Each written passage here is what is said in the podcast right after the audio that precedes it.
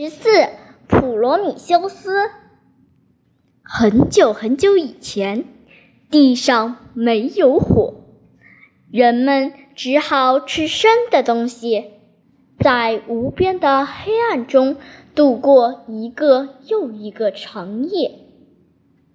就在这时候，有一位名叫普罗米修斯的天神来到了人间。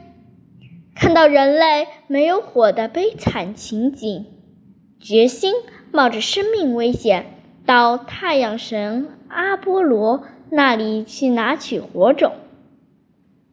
有一天，当阿波罗驾着太阳车从天空驰过的时候，普罗米修斯跑到太阳车那里，从喷射的火焰的车轮上拿取了一颗火星。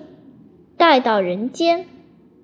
自从有了火，人类就开始用它烧熟食物、驱寒取暖，并用火来驱赶危害人类安全的猛兽。得知普罗米修斯从天上取走火种的消息，众神的领袖宙斯气急败坏。决定给普罗米修斯以最严厉的惩罚，吩咐火神立即执行。火神赫淮斯托斯很佩服普罗米修斯，悄悄对他说：“只要你向宙斯承认错误，归还火种，我一定请求他饶恕你。”普罗米修斯摇摇头，坚定地回答：“为人类造福有什么错？我可以忍受各种痛苦，但绝不会承认错误，更不会归还火种。”火神不敢违抗宙斯的命令，只好把普罗米修斯押到高加索山上。普罗米修斯的双手和双脚带着铁环，被死死地锁在高高的悬崖上。他既不能动弹，也不能睡觉，日夜遭受着风吹雨淋的痛苦。尽管如此，普罗米修斯就是不向宙斯屈服。狠心的宙斯又派了一只凶恶的鹫鹰，每天站在普罗米修斯的双膝上，用他尖利的嘴巴啄食他的肝脏。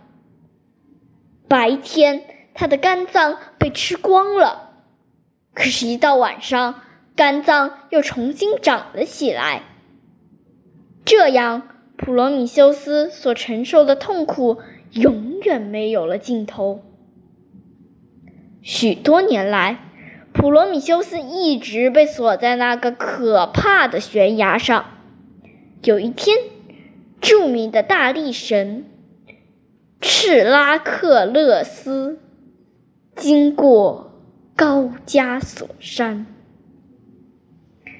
他看到普罗米修斯被锁在悬崖上。心中愤愤不平，他挽弓搭箭，射死了那只鹫鹰，接着又用石头砸碎了锁链。普罗米修斯，这位敢于从天上拿取火种的英雄，终于获得了自由。